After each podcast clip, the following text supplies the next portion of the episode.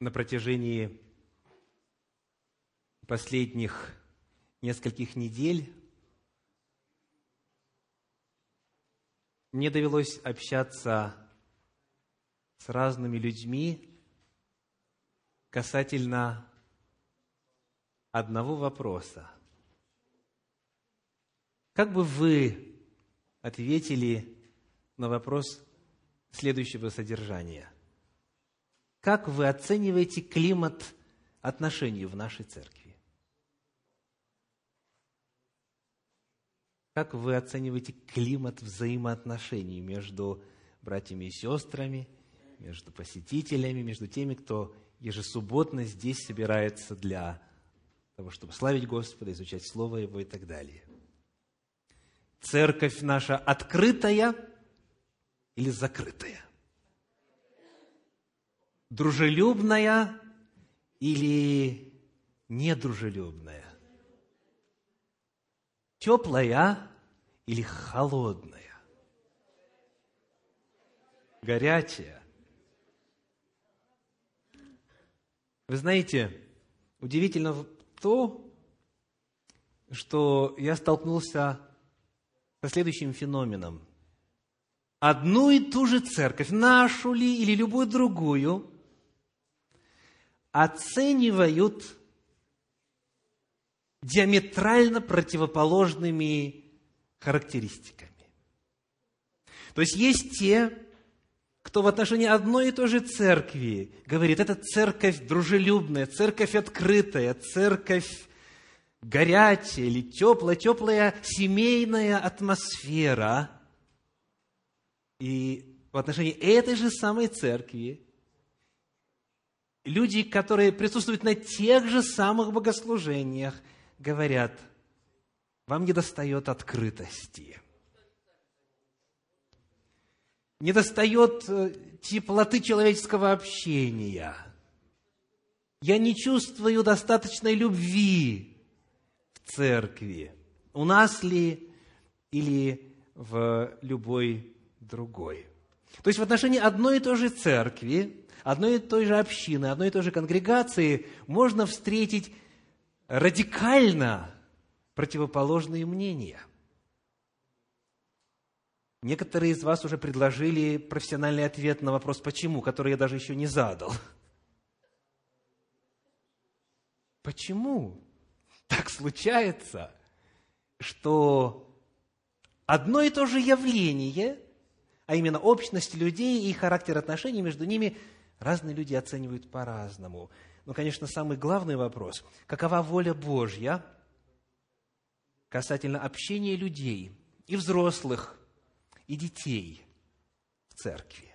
Моя проповедь сегодня называется «Жертва общительности». Жертва общительности. Жертва общительности. И мы начнем с некоторых заповедей, которые оставлены нам, последователям Иисуса Христа, в качестве идеала. Вот Божье повеление. Скажите, если бы я спросил вас, чем, согласно словам Иисуса Христа, будут отличаться его ученики? Чем, согласно словам Иисуса Христа, будут отличаться его ученики? Я нашел два ответа на этот вопрос. Первый – в восьмой главе Евангелия от Иоанна. Евангелие от Иоанна, восьмая глава, стихи 31 и 32. Восьмая глава, стихи 31 и 32. Тогда сказал Иисус к уверовавшим в Него иудеям, «Если прибудете в Слове Моем, то вы истинно Мои ученики, и познаете истину, и истина сделает вас свободными».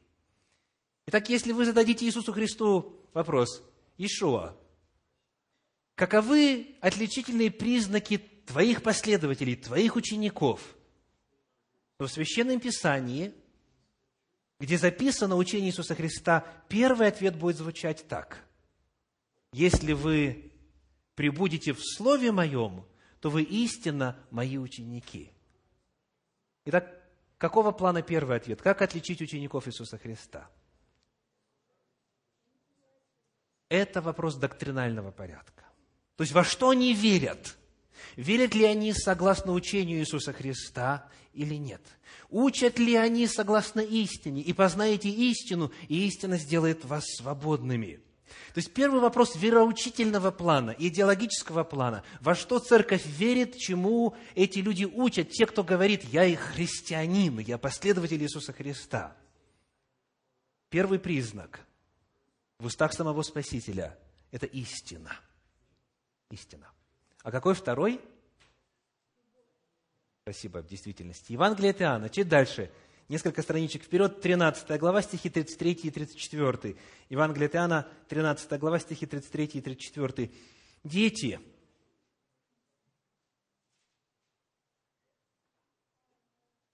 тридцать третий, тридцать четвертый. Заповедь новую даю вам. 34 и 35. Вот почему тут заминка. Стихи 34 и 35. «Заповедь новую даю вам.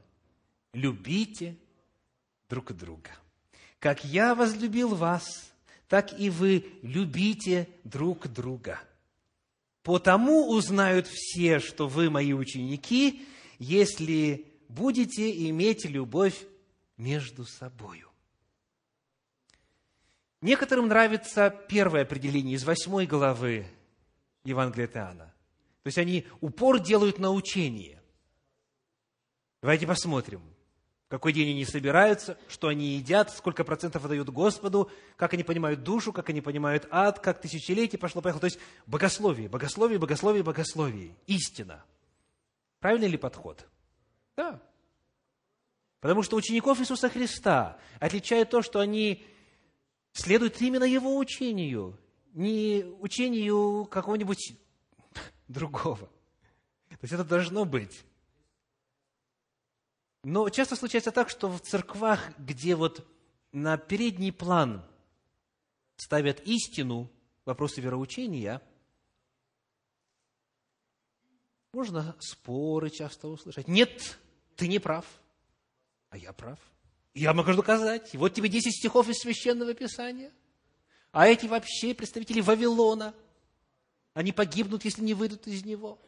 Человек, который живет только вот и мыслит только в категориях истины, он всех делит вот на еретиков и своих. Есть другие церкви, которые о восьмой главе Евангелия от Иоанна вроде бы как-то, даже и не читали никогда в Священном Писании. Они говорят, Веришь во Христа? Мы тоже. Аллилуйя. Значит, все, все вопросы решены. Какая разница, какой-то миллениум, примиллинаристы, постмиллинаристы. Какая разница, что там происходило и что будет происходить. Поживем, увидим. Главное, ты веришь в Иисуса Христа, призвал имя Господне. И теперь что? Теперь 13 глава Евангелия Иоанна. «Потому узнают, что вы мои ученики, если будете иметь любовь между собой. И потому вот этому в основном и посвящены и проповеди, и изучение, и церковные собрания, они в основном вот движутся, вращаются вокруг вопросов взаимоотношений. Эти темы всегда интересно слушать. Ну, а как может быть по-иному? Эти проповеди, как правило, интересны, потому что они касаются живого, касаются нашей реальной жизни. Тут и иллюстрации, а вот мне вчера позвонили, а вот она мне сказала, он мне сказал и так далее. То есть эти проповеди очень такие веселые, как правило, вдохновляющие, воодушевляющие. Девиз такой, давайте будем хорошими, давайте будем приятными, давайте будем улыбаться, давайте будем любить друг друга, чтобы все узнали, чтобы все увидели, что это церковь, любящая церковь. А истина, ну да, Наши отцы-основатели этот вопрос уже решили, ну а мы теперь вот просто будем любить. Любовь, любовь есть исполнение закона. Вторая крайность. То есть есть церкви, где вопрос о Божьей истине, ну не то чтобы не ставится, но он не на повестке дня, он не на первом месте. Веришь в Иисуса Христа, аллилуйя. Исповедуешь Иисуса Христа, пришедшего в плоти. Слава Богу, все, наш. И вот читая одни и те же места Священного Писания, например, вот то, что я уже процитировал, «Любовь есть исполнение закона», ведь этот стих можно по-разному прочитать. Любовь есть исполнение закона. То есть, если любишь, о законе можно не переживать. А как вот те, кто истину любит, как они это читают? Они читают так. Любовь есть исполнение закона. То есть, если не исполняешь закон, значит что? Любви нет. Да? Истина или любовь. Я помню, в Нижнем Новгороде однажды был на богослужении другой церкви. И там, на этом богослужении другой церкви, то есть церкви иной деноминации, я встретил знакомые лица. Не из моей церкви, но из другой церкви, деноминации, к которой я принадлежу. Когда они меня там увидели, они не знали, что делать. Или радоваться, что Дух Святой сподвиг служителя Божья вот на новую меру Святого Духа его проявлений. Или, наоборот, поскорее прятаться, потому что, как говорится, не дай Бог, на совет вызовут, что посетил церковь в другой деноминации. То есть, такое смущение было на лице. Ну, в результате мы разговорились, и перл прозвучал. У нас есть истина, а у них есть любовь.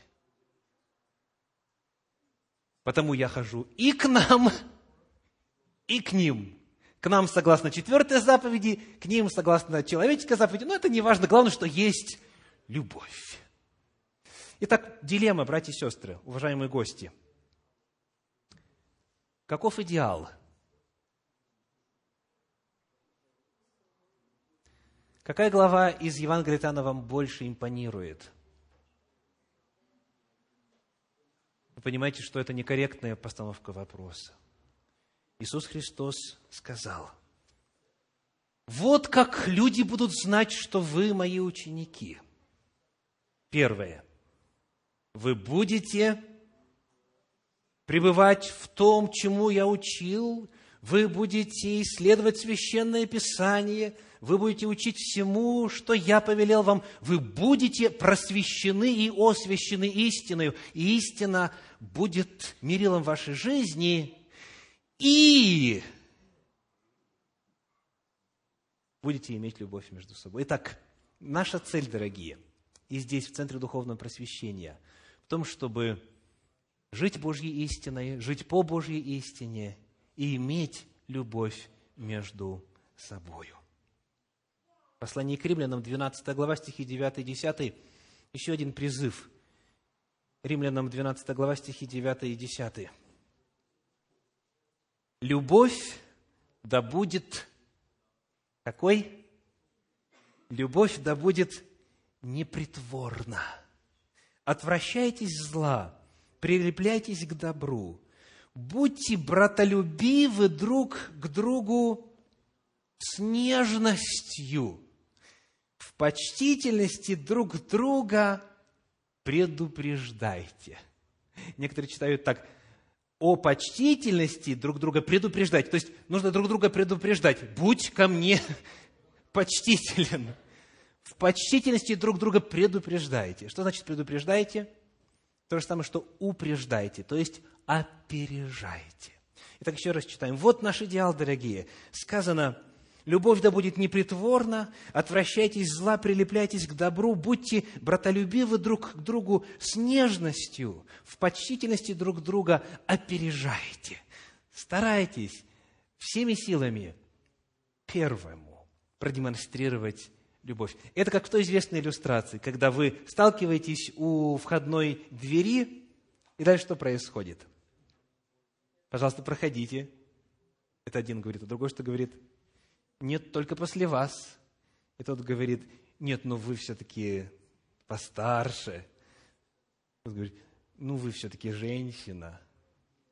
И вот так вот 10 минут. Нет вы. Нет вы. Вот что означает – почтительности друг друга опережать. Будьте братолюбивы друг к другу с нежностью. Ну что ж, давайте теперь посмотрим, что думает народ. Согласны ли вы с тем, что вот то, что я сейчас произнес, это Божья истина? Можете продемонстрировать согласие и им руки. Согласны ли вы с тем, что это Божья истина. Что вот именно такой идеал, то есть и истина должна быть, и любовь должна быть, и вот в самых таких вот высших проявлениях. Теперь, желаете ли вы сегодня сказать, Господи, я хочу в новой мере в своих взаимоотношениях с Тобою соответствовать этим двум критериям и в своих взаимоотношениях с ближними. То есть поистине жить и по любви жить. Вопрос. Скажите, когда мы вот это все читали, будьте братолюбивы друг к другу с нежностью, потому узнать, что вы мои ученики, если будете иметь любовь между собой. Скажите, для кого это заповедь? Ну вот я имею в виду вот что. Когда вы эту заповедь читаете, какого человека вы в первую очередь представляете себе? Кому вот не достает этого? Кому не достает? Вы знаете, по странной причине, о которой можно только догадываться, но все мы, как правило, знаем точно почему, человек, читая Слово Божье, часто читает его не для себя, а для того парня или вот той девушки. То есть он читает и говорит, как жалко, что сегодня на проповеди нет, и дальше идет имя, да? Или же, когда вот мне приходится консультировать тех, кто не может самостоятельно решить вопросы взаимоотношений друг с другом, они открывают Священное Писание или цитируют наизусть и говорят, ну вот так ведь надо поступать, а он так не поступает, а она так не поступает. То есть очень часто, когда мы читаем Слово Божье, мы читаем его для кого? У кого как? Но искушение велико. Пропустить это мимо себя, в обход себя и благополучно направить по адресу. Вот как раз тем, кто не живет так, как должен был бы жить. То есть, иными словами, говоря о себе, люди знают те стихи, где говорится, что нужно вот и ублажать, и помогать, и снисходить, вот и прощать нас, и понимать нас, и входить в наше положение. А в отношении других они знают все требования. Он должен быть честным, она должна быть принципиальной, она должна помогать, она должна и так далее, и так далее, и так далее. Поэтому вот я ставлю этот вопрос, дорогие – Потому что без него нам не удастся сдвинуть ничего с места ближе к реализации воли Божьей в этом вопросе. Для кого даны эти высокие идеалы? Воспользуйтесь известным жестом, вот это вот указующий перст, и, и сейчас вот направьте его вот в ту сторону, в которую он должен быть направлен, что касается адресата этих слов. Ну, давайте посмотрим, что у нас получится. Вот водрузите перст, водрузите его. Это называется водрузить, а теперь направить. Куда? Так, некоторые правильно показывают. Ну, естественно, на тех, кто слева да, сидит. Потому что справа – это хорошая сторона. Братья и сестры, куда нужно показать? Простите за ребячество. Куда? Вот сюда. Может быть, вначале сюда, и несколько раз, вот так вот, несколько раз. Потом сюда, тоже может быть несколько раз, ну и, и дальше во все тело. С кого мы будем начинать? Кто будет первый любить? Вот часто это главный вопрос. Пусть он вначале попросит извинения, пусть она вначале загладит свои грехи, а потом посмотрим, потом поговорим. То есть люди ожидают, что эти заповеди, да, они Божьи, да, мы их принимаем, да, так надо жить, но, пожалуйста, не начинайте с меня – Пусть вот те, кому это нужнее, пусть вот они начнут. Пусть с них начинается преобразование. Так вот, Божья воля в этом отношении. Книга притчей, 18 глава, 25 стих. Притчи 18, 25. Прочитаем вслух. Кто хочет иметь друзей, тот и сам должен быть дружелюбным. Аминь. Аминь. Давайте еще раз, чтобы Слово Божье, так сказать, вселялось в вас обильно, да? Кто хочет иметь друзей, тот и сам должен быть дружелюбным.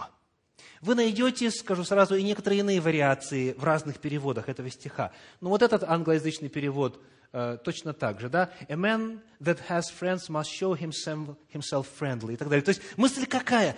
Кто хочет иметь друзей, тот сам должен быть дружелюбным. Есть некоторые вариации, но эта мысль во многих местах Священного Писания повторяется, а именно, начинай, дорогой, себя. Хочешь дружбы, будь дружелюбен. Кто должен проявлять инициативу в дружбе? Снова воспользуемся перстом. Я. Я первый. Не он, не она, а я. Теперь Христос говорил на эту же тему. Луки 6 глава, Евангелие от Луки 6 глава, стихи с 31 по 35. «И как хотите, чтобы с вами поступали люди, так и вы поступайте с ними». Пока сделаем паузу в чтении. Этот принцип называется как в христианстве? Золотое правило – Слышали? Золотое правило взаимоотношений. Как хотите, чтобы с вами поступали люди, так поступайте и вы с ними. То есть, кому инициатива здесь принадлежит? Человеку. Человеку. Мне лично принадлежит инициатива. То есть, если я хочу, чтобы мне улыбались, если мне нравятся улыбки, я начинаю улыбаться. Неважно, человек улыбается мне в ответ или думает, что кто его знает – я улыбаюсь. Я хочу, чтобы меня благословляли, чтобы мне доброго желали. Я благословляю. Во всем, как хотите, чтобы поступали с вами люди, так и вы поступаете с ними. И дальше пошли иллюстрации. Итак, читаем, 32 стих. «И если любите любящих вас, какая вам за то благодарность? Ибо и грешники любящих их любят». Если делаете добро тем, которые вам делают добро, какая вам за то благодарность? Ибо и грешники тоже делают. И если взаймы даете тем, от которых надеетесь получить обратно, вообще мысль новая для многих, да? Если взаймы даете тем, от кого надеетесь получить обратно, то какая вам за то благодарность? Ибо и грешники дают взаймы грешникам, чтобы получить обратно столько же. Но вы любите врагов ваших и благотворите, и взаймы давайте, не ожидая ничего, и будет вам награда великая, и будете сынами Всевышнего, ибо Он благ и к неблагодарным, и злым. Итак, дорогие, вы грешники или наоборот? Что делают грешники? Они говорят, ну, если он будет ко мне нормально относиться, то и я в долгу не останусь. Вот так делают грешники. Так говорит Христос. А что делают не грешники?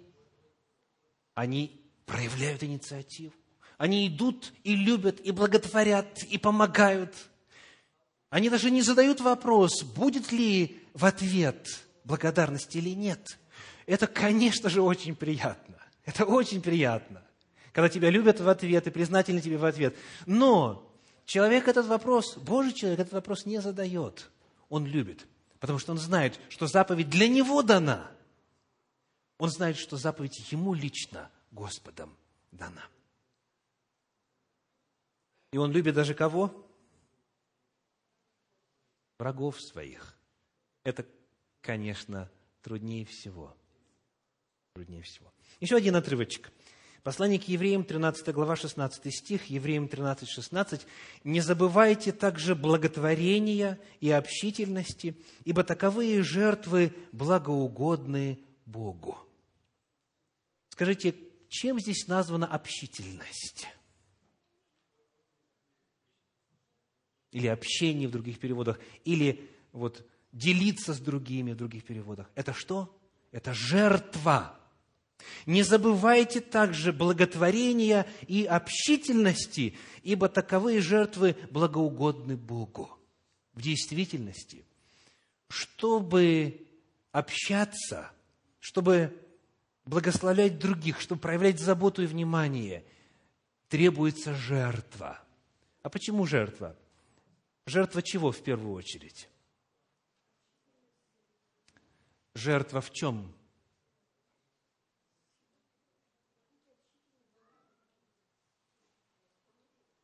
Чем человек жертвует для того, чтобы помогать другим, общаться с ними и так далее. Первая жертва, это самая дорогая жертва, это жертва времени. Это жертва времени. То есть это нужно спланировать, нужно позвонить, нужно поехать, нужно договориться, нужно вложить время не в себя, а в другого человека. Это жертва. Всякий раз, когда стоит вопрос, помочь или не помочь, проявить внимание или не проявить внимание, первый вопрос времени. Скажите, у кого из вас времени больше, чем достаточно? Можете поднять руку? Есть ли те, у кого времени, ну вот столько, что вы сидите и не знаете, ну чем бы себя занять сегодня? Наверное, есть такие. Есть такие. Да. Это пенсионеры говорят или нет? Почему-то я больше слышу не пенсионеров. Есть вот такая, знаете, блаженная надежда, что выйду на пенсию, и будет столько свободного времени. А потом приходит реальность. Пенсионеры, есть ли у вас лишнее время?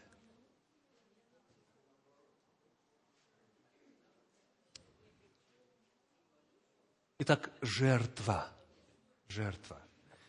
Общительность – это жертва. В первую очередь, жертва времени.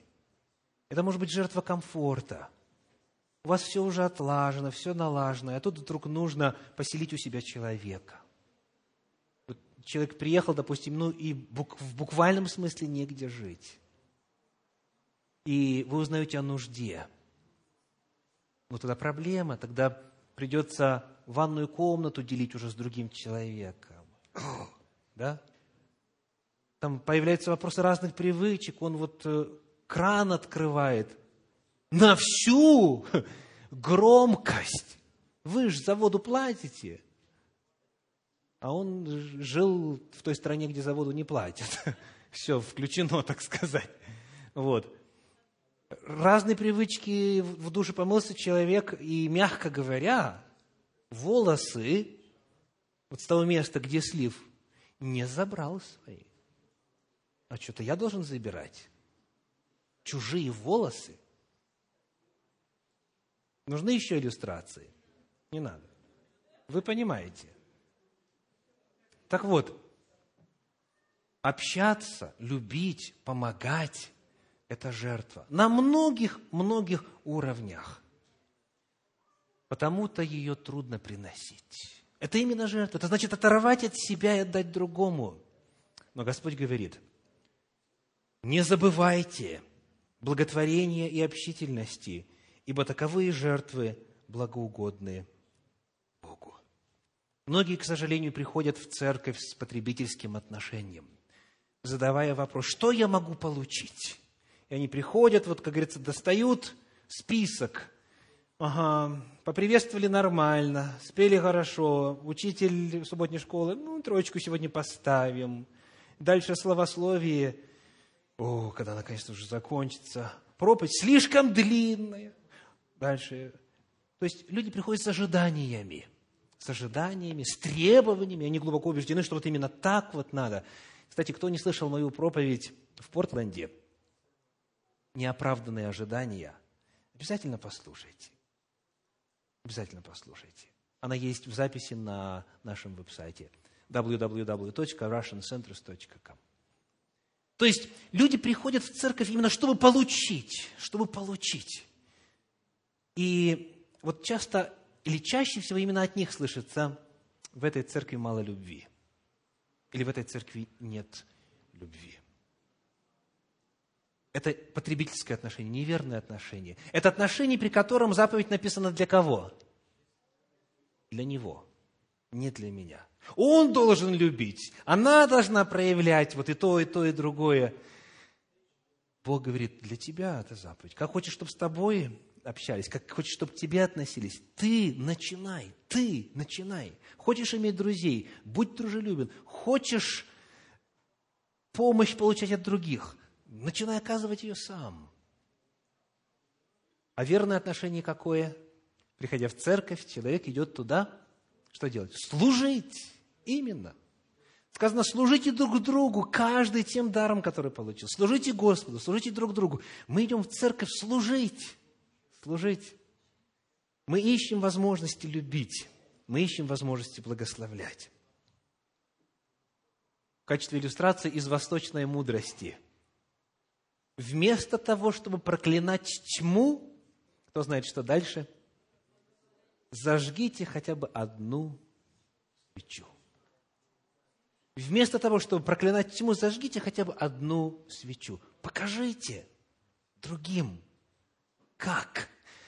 Заходьте своим примером, зажгите огнем своего энтузиазма, начинайте, подходите сами, знакомьтесь, не ждите, когда к вам подойдут, и вас пригласят, и вас захотят, и вас вовлекут, и так далее, и так далее. Вам заповедь дана. Вам заповедь дана. Еще одна иллюстрация. Жаловаться на недостаток тепла или принести свое полено и бросить в костер. Это выбор, это выбор. Жаловаться и дрожать, и стучать зубами, или же что-то сделать, согреться, принести свое полено. Высказывание матери Терезы, покойной.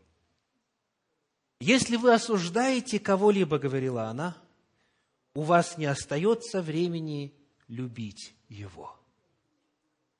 Если вы осуждаете кого-либо, у вас не остается времени любить его. И дальше она говорит, любите, несмотря ни на что. И напротив, теперь уже скажем если вы любите, если мы любим, у нас не остается времени на что? На осуждение. У нас не остается времени и сил на потребительское отношение, если мы проявляем инициативу, приглашаем к себе в гости, по крайней мере, после субботнего богослужения, помогаем в заполнении документов, в переезде на новое место жительства, помогаем в том, чтобы помочь человеку сориентироваться и так далее, и так далее. В любом деле проявляем любовь. У нас не остается времени, чтобы замечать недружелюбие.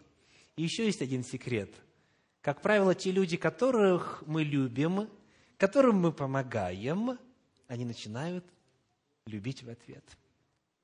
Есть, как говорится, абсолютно неблагодарные люди, есть, но это скорее исключение. Как правило, если человек что-то доброе делает, то он получает взамен тепло, также любовь. И тогда мера любви возрастает.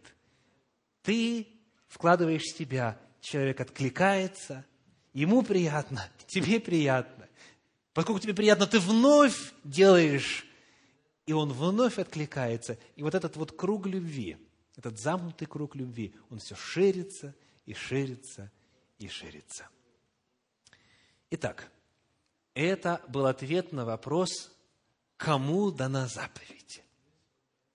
Но когда мы оцениваем реальность жизни вокруг нас – то, будучи людьми бывалыми, что касается человеческих взаимоотношений, а во-вторых, зная волю Божью в Священном Писании, мы должны признать также, что некоторым в этом отношении надо помогать. То есть вот этой проповеди не будет достаточно. И факта прочтения этих призывов в Священном Писании не будет достаточно. Есть те, которым нужно помогать, учиться любить. Например, послание к римлянам, 15 глава, первые три стиха. Римлянам 15 глава, первые три стиха. «Мы, сильные, должны сносить немощи бессильных и не себе угождать. Каждый из нас должен угождать ближнему во благо, к назиданию, ибо и Христос не себе угождал, но, как написано, злословие злословящих тебя пали на меня. Посмотрите на парадокс в этом отрывочке. Снова посмотрим первый стих.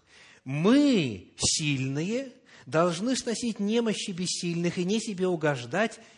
И кто-то должен делать, второй стих, каждый из нас – Скажите, если каждый из нас будет угождать другим, то кому останется угождать? Некому. Ну и тогда вопрос, есть ли те, кто менее силен в любви? Вот те самые, кто здесь в синодальном переводе назван бессильные. Кто это такие? Мы, сильные, должны сносить немощи бессильных, то есть их слабости, их еще, скажем, относительную недоразвитость в вопросах взаимоотношений и так далее. Кто будут эти бессильные? Я полагаю, что на этот вопрос можно дать два библейских ответа и одновременно и житейских ответа. Первый. Бессильные, и этот термин повторяется в посланиях апостола Павла несколько раз, это новообращенные. То есть, это гости, посетители, это те, кто недавно в вере, кто еще не крепок, кто еще не знает вот той меры Божьей истины, кто еще не проникся настолько Божьей любовью, у него еще не сформировались соответствующие навыки жизни согласно Божьим заповедям любви и так далее. То есть бессильные или немощные – это гости, посетители, новообращенные. То есть для них нужна новая мера, и их нужно сносить, и нужно относиться с пониманием, и нужно особо их любить. Потому что многие люди, к сожалению, никогда по-настоящему не были любимы. Никогда в жизни. И потому, приходя в общество Господне, где должна царить любовь, они даже не знают, как это делать. Новообращенные, в первую очередь. Согласно статистике, если человек после крещения, после присоединения к церкви в течение первых трех лет пребывания в ней не найдет, не приобретет восемь друзей, он из этой церкви, как правило, уйдет. Средняя статистика такова. Если человек в церкви за три года пребывания в ней не находит восемь человек, друзей, в смысле близких людей, с которыми он общается, скорее всего, он уйдет. И в нашей церкви это происходило уже не раз. Это не обвальный процесс, слава Богу, но такие примеры были. Потому, когда человек только начинает приходить, он нуждается в особой мере любви, в особом внимании, в особой заботе. Когда человек только-только присоединился к церкви, он должен быть окружен особым вниманием. Скажите, что мы делаем с новорожденными младенцами, что касается любви и забот? После рождения им максимум любви нужен.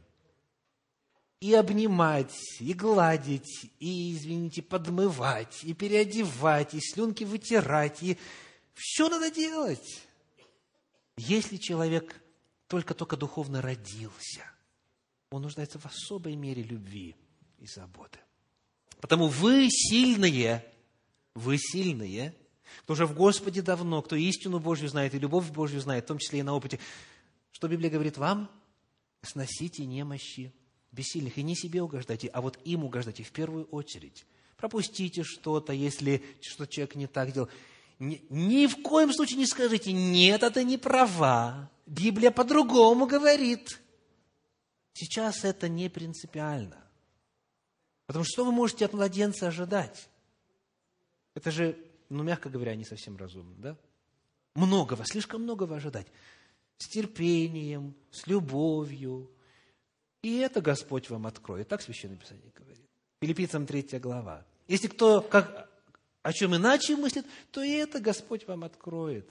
А пока мы вас любим, немощного в вере, 14 глава послания к римлянам, принимайте как? Без споров о мнениях. Категорически нельзя. Итак, первая категория вот тех вот так называемых бессильных или немощных – это новообращенные. И вторая категория – это кто? Подскажите, подскажите. Кто? Дети. Дети, я имею в виду сейчас уже физиологических детей. Почему? Потому что они только еще учатся жить. Они еще не знают, как правильно поступать. Они еще не знают, как демонстрировать любовь. Дети – это вторая категория, которая должна быть у нас с вами, взрослых, и духовно, и физиологически, должна быть предметом особой заботы, особого внимания. Потому что они еще только учатся, им нужно помогать. Ну и теперь чуть больше практики. Как помогать новообращенным? Гостям, посетителям, тем, кто вот только-только недавно стал изучать Слово Божье в контексте вот этой конкретной поместной церкви. В чем это конкретно может выражаться? Кое-что у нас уже есть, да? Мы приветствуем гостей, подарки вручаем, мы выражаем радость от того, что сегодня они приняли решение с нами Господу поклониться. То есть общий тон задается уже программно, изначально, в рамках программы церковного богослужения. Но этого, конечно же, недостаточно. Что, что можно сделать? Обязательно направить гостя в пасторский класс. Там устанавливается личный контакт, там устанавливается знакомство, там устанавливаются новые связи. Обязательно. А вы лично что можете сделать? Ну, во-первых, подойти и познакомиться, да? Откуда вы приехали, как вас звать? То есть, ну, не допрос ни в коем случае. Внимательно наблюдая за тем, каков уровень комфорта у человека, что касается желания делиться своим личным. Но как бы то ни было, по крайней мере, познакомиться, подходить, обмениваться контактами, если вы чувствуете, что это возможно, и что человек уже готов. И обязательно что делать? Что делать? Улыбаться. Лучше улыбаться во время, когда это мы делаем. Но ведь смотрите, в церкви, дорогие, мы с вами проводим сколько времени? Несколько часов всего в неделю. Несколько часов в неделю всего. Чтобы завязались взаимоотношения, и чтобы продемонстрировать любовь, этого недостаточно. Недостаточно. Потому начать можно с того, чтобы пригласить новое лицо или новую семью к себе в гости домой. Идеальное время – это суббота, потому что суббота как раз для этого предназначена. Это время для семьи, для друзей, для общения, для хорошей пищи. Пригласить к себе, договориться заранее, обязательно пригласить к себе домой. И там вот начинаются разговоры, что называется «до ключей». Слышали эту фразу? «До ключей». Так в Древней Руси обозначалась следующая картина. Ключи где носили? Как говорится, карманов почти не было. Вот. На поясе. То есть на поясе здесь ключи, и человека начинают кормить. Кормят, кормят, кормят. Потом начинают что делать? Поить. Чем? Ну, чаем в первую очередь, да, на Украине компотом. Он пьет, пьет и пьет, и получается, а поезд остается такого же размера. И получается, что вот снизу у него масса поджимает сверху, и ключи начинают торчать. То есть они обычно висят, а так начинают торчать. Вот до ключей означает, что человек уже настолько наелся и настолько напился, что теперь ключи уже торчат. Вот. То есть во время трапезы открываются люди совершенно так, как вы никогда бы не подумали, правда? Бывает так, что этот вот сурового вида человек оказывается большой шутник и так далее. Общение. Ну и во время общения можно узнать, есть ли какая-то нужда. Бывает так, что человек ни в чем не нуждается, слава Богу, но ему все равно будет приятно, что вы пригласили, что вы вложили свое время. Еще один способ, как можно вовлечь как можно продемонстрировать любовь, как помогать посетителям. Еще один очень эффективный способ – это вовлечение в служение. Вовлечение в служение. Нет лучшего способа интеграции человека в новое церковное общество, чем вовлечение в служение. Правда? Некоторые из вас у себя принимали встречи домашних церквей, а потом мини-церквей еще еще несколько лет не будучи членами нашей церкви, правда? Но вот именно в контексте общения. Вы были служителями Центра Духовного Просвещения, еще не будучи членами Центра Духовного Просвещения. И у нас целый ряд подобных примеров. Те виды служения, в которых может человек участвовать на основании своих способностей, на основании своих талантов и опыта и так далее, обязательно надо предлагать. И вы ведь знаете, вы все служители – мы ежегодно пересматриваем состояние служения в церкви, предлагаем всем служение. Вы, каждый из вас фактически может предложить, желаешь ли ты вот здесь послужить, или вот здесь, вместе со мной и так далее. Вовлечение в служение является одним из эффективнейших способов демонстрации любви интеграции новых людей в церковное тело, в тело Церкви Иисуса Христа. И одновременно предостережение. Если кто-то из вас, дорогие, не служит, то это будет фактором, который будет вас все больше и больше отдалять от Божьей Церкви.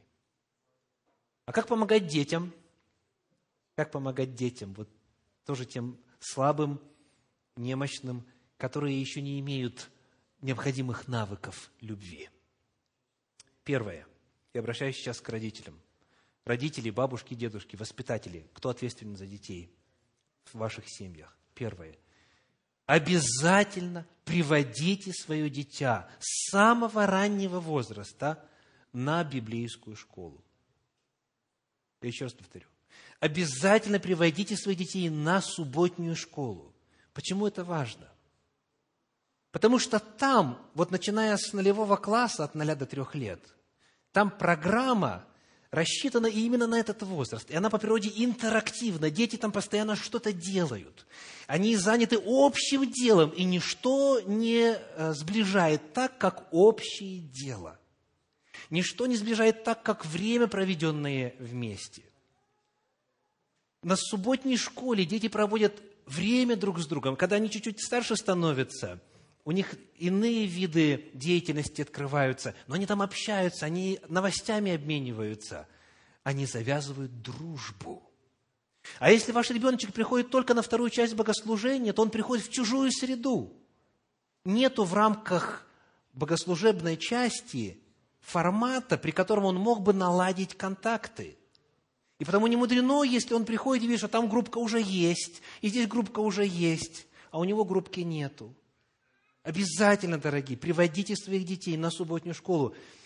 Я мог бы назвать конкретные имена тех родителей, которые сейчас горько переживают по поводу того, что их ребенок уже подросток, не имеет связи со своими сверстниками. сверстниками. Почему? Потому что ребенок был тихий, спокойный, не требовал ничего особенного, все было нормально – родители, как говорится, жили ну, своими интересами и так далее, инициативу не проявляли, к себе в гости не приглашали и прочее, прочее. И тут вдруг теперь ребенок говорит, я больше не хочу в эту церковь ходить, здесь у меня нет друзей. Один из важных факторов, он пропустил несколько часов каждую неделю, где была возможность знакомиться, интегрироваться, становиться частью. Это очень и очень важно. Что еще можно делать?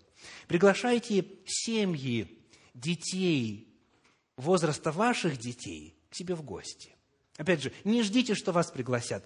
Вы делаете первый шаг. Приглашайте, инициируйте. Пройдет обед, и во время обеда дети чуть-чуть лучше узнают друг друга. А если вы продумаете какую-то созидательную еще игру, которая может им чуть-чуть э, друг друга больше раскрыть, сплотиться и так далее, продумайте время, продумайте какой-то выезд ли, или выход, или поход. Все, что соответствует уровню этому, этого ребеночка.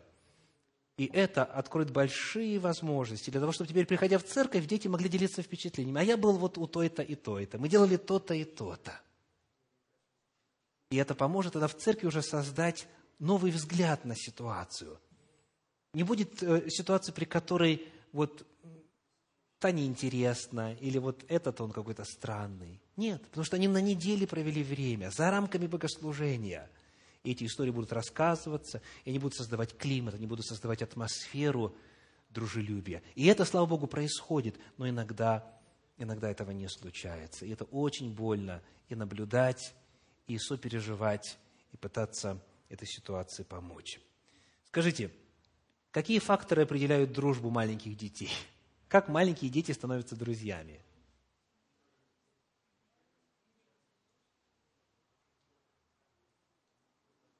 Как?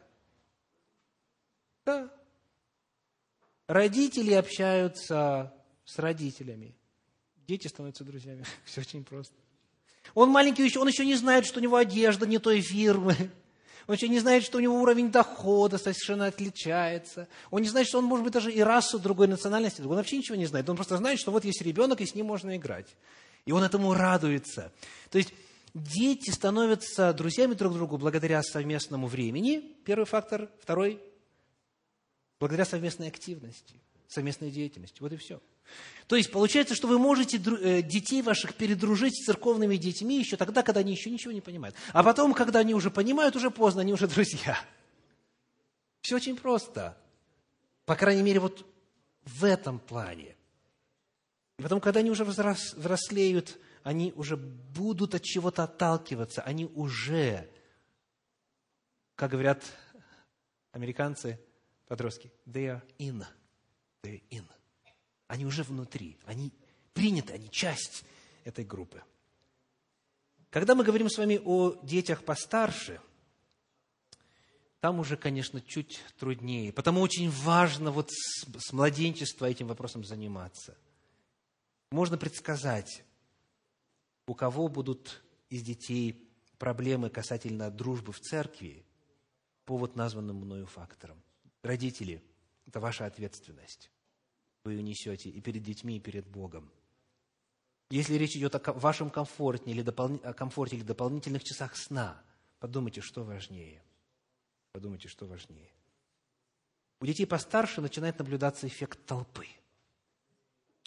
Он в любом возрасте проявляется, но вот маленькие, как правило, этого не понимают. Эффект толпы. То есть, если какая-то группа уже создалась, если лидер этой группы не принимает нового ребеночка, то что делает группа? Она имитирует. То есть группа начинает относиться точно так же, как вот этот вот лидер.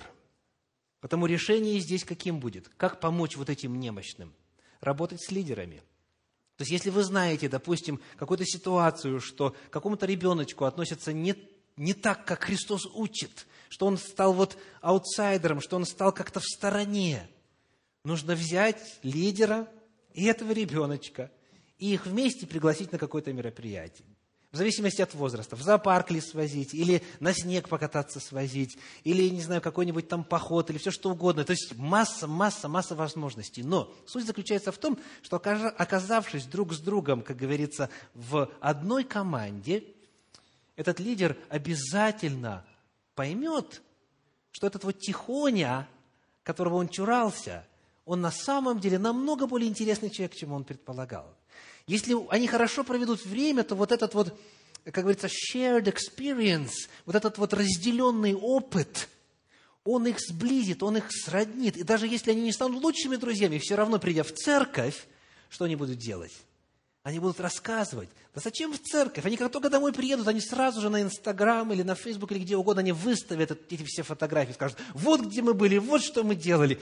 И когда все остальные в группе видят, что, оказывается, лидер вот проводит время с, с этим ребеночком, которого мы не особо-то принимали в свою группу, они также начинают, они начинают быть друзьями и в онлайн-пространстве, и в церкви, и так далее, и так далее. Дорогие братья и сестры, форматов и способов исполнения этой Божьей заповеди может быть миллионы. Я привожу лишь возможные варианты и примеры, но главное, главное, этим надо заниматься. Есть те, кому в действительности нужно помогать. Во-первых, это новообращенные, это гости, посетители. Во-вторых, это кто? Дети. И мы за них в ответственности. Помните, благодаря чему апостол Павел смог стать частью лидерства христианской церкви, руководства христианской церкви. Книга Деяний апостолов, 9 глава, стихи 26 и 27. 9 глава, 26 и 27. «Савл прибыл в Иерусалим и старался пристать к ученикам, но все боялись его, не веря, что он ученик. Варнава же, взяв его, пришел к апостолам и рассказал им, как на пути он видел Господа, и что говорил ему Господь, и как он в Дамаске смело проповедовал во имя Иисуса и так далее. Нам нужны варнавы, которые могли бы послужить мостиком между новым человеком, чужим человеком и уже устоявшейся группой. Будьте таковыми. взял Савла, привел к апостолам, представил, рассказал. Но, оказывается, первого раза было недостаточно. Деяния апостолов, 11 глава, стихи 25-26. 25-26. Потом Варнава пошел в Тарс искать Савла, и, найдя его, привел в Антиохию. Целый год собирались они в церкви и учили немалое число людей, и ученики в Антиохии в первый раз стали называться христианами. Что сделал Варнава снова? Пошел искать Павла. Если вы знаете кого-то, кто почему-то не нашел уюта в церковной семье, будьте подобны Варнаве. Ищите, приводите, проявляйте инициативу. Я предупреждал, что эта проповедь длинная, но все равно пора знать честь. Остальное в следующий раз. Ну, а в завершение вопрос. Кто из вас, слушая эту проповедь, принял для себя внутреннее решение чуть больше что-то сделать для того, чтобы проявлять дружелюбие, любовь и заботу и внимание. Поднимите руку. Да благословит вас Господь. Аминь.